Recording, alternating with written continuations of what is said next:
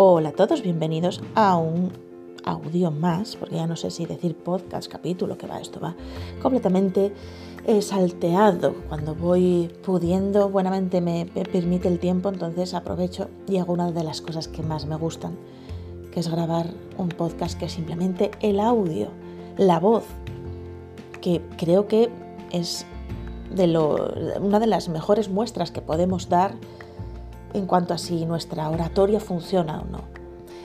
Trabajar lo que es la voz y tratar de transmitir de la mejor manera posible únicamente con la voz. De todas formas, ya sabéis que a mí me gusta mm, pensar que la comunicación tiene un, un, componente holístico en cuanto a la persona, es decir, todo lo que somos, todo lo que nos conforma, transmite nuestra personalidad, evidentemente, el cuerpo, el lenguaje corporal, el lenguaje paraverbal es muy, muy importante también y no se le suele dar esa importancia que, considero que tiene. Pero bueno, es todo un reto y me parece maravilloso como consumidora de podcast, consumidora de radio y apasionada absoluta de el doblaje de películas, Considero que el trabajo de la voz y tratar de transmitir todo sin que se te vea a ti me parece muy importante.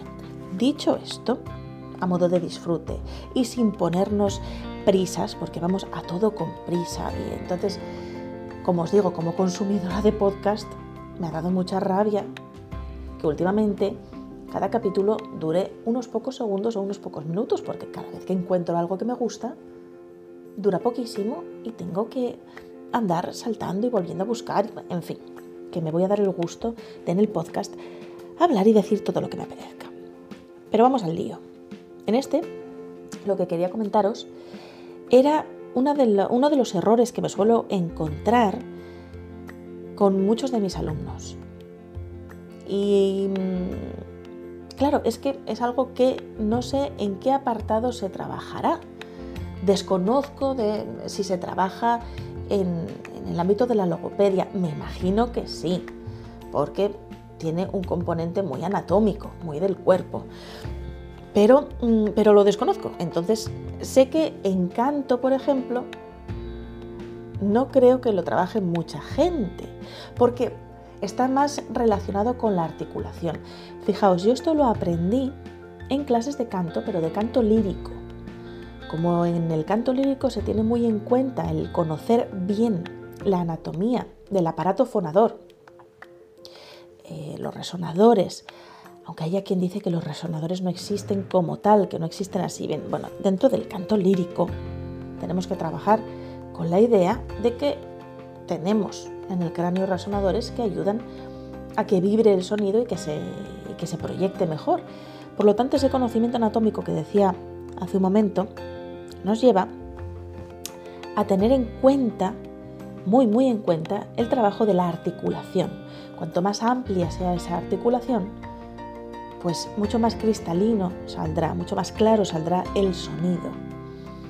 Así que en canto lírico sí, en el resto de cantos no lo sé, porque como constantemente yo veo cantantes que no articulan mucho, sobre todo cantantes que estén hoy en día en boga, muy de moda y demás. No les entiendo lo que dicen y ya no solo cantantes. Soy incapaz de disfrutar del cine español, excepto de aquellas personas que sí articulan más. Pero los actores, sobre todo actores jóvenes, en el momento que entra la emoción, dejan totalmente de articular. Y no les entiendo. Y eso me enfada mucho. Por lo tanto, el trabajo de la articulación mí es de suma importancia para conseguir que tu voz suene más clara. Y, cuanto, y además tienes que enfocarlo en trabajarlo de forma que llegue un punto en que consigas que suene natural, que articules muy bien, que suene muy bien tu voz y que sea natural, que tenga tu propia personalidad. No que parezca algo impostado, algo muy colocado, ¿no? Por lo tanto, ¿qué pasa cuando estás trabajando haciendo ejercicios de articulación, trabajando un montón la articulación y descubres que no avanzas tanto como quisieras. Bien, pues el problema que suelo encontrar es que no nos damos cuenta de que para articular ampliamente necesitamos conocer y manejar y entrenar bien la flexibilidad de los músculos de la cara, lo que llamamos máscara facial. Y resulta que no lo trabajamos bien porque solemos tirar mucho de tensión en el cuello. Muchas personas, ya sea por estrés, por hábito, por mala postura, llevamos la cabeza hacia adelante, el cuello queda completamente en diagonal, no la cabeza encima de los entre los hombros, que sería lo ideal para que no haya tensiones en el cuello ni en las cuerdas vocales, sino que llevamos la cabeza hacia adelante, los eh, aparatos electrónicos, los móviles, los ordenadores, están en los escritorios y por postural completamente, por costumbre. Eso ya nos afecta, ya nos tensiona el cuello, ya tenemos una tensión de base ahí si tu cabeza está por delante de los hombros, por delante del pecho, ya tienes una tensión añadida. Pero es que además solemos articular las palabras llevando las comisuras de los labios hacia abajo enseñando los dientes inferiores únicamente.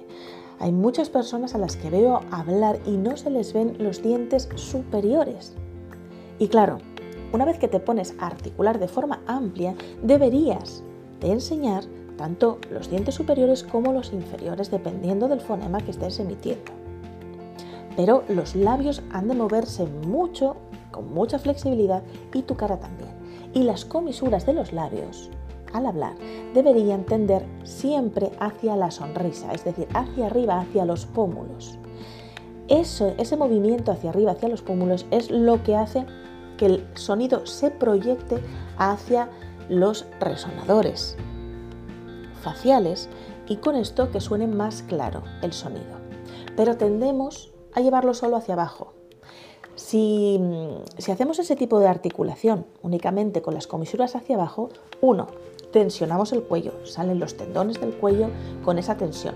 Dos, esa tensión en el cuello nos lleva al agotamiento vocal.